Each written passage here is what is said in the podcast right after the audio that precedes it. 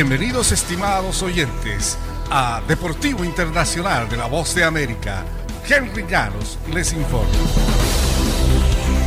En el fútbol internacional, después de sacarse de encima 16 años de decepciones con su selección, el argentino Lionel Messi conquistó el lunes su séptimo balón de oro y estiró su récord de laureles por el premio individual. Solo Cristiano Ronaldo se le acerca con cinco trofeos. Messi se quitó una espina en 2021 al conquistar la Copa América, su primer título con la selección absoluta de Argentina.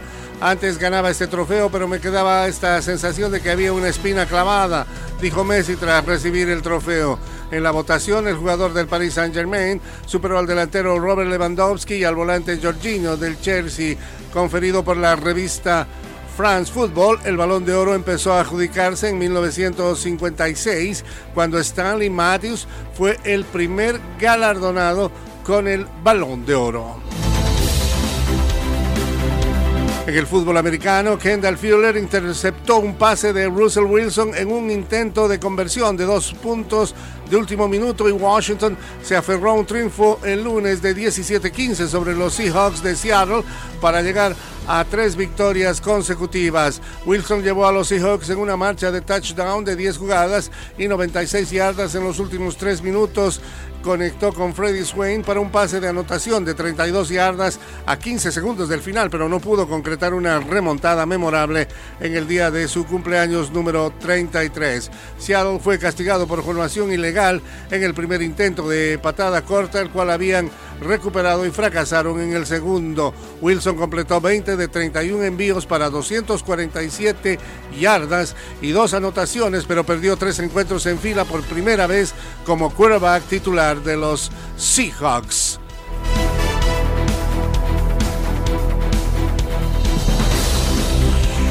Y el gobierno federal alemán no descartó el lunes reducir el aforo en las competiciones deportivas tras un fin de semana en el que un partido de la Bundesliga se jugó sin público y otro con 50.000 espectadores.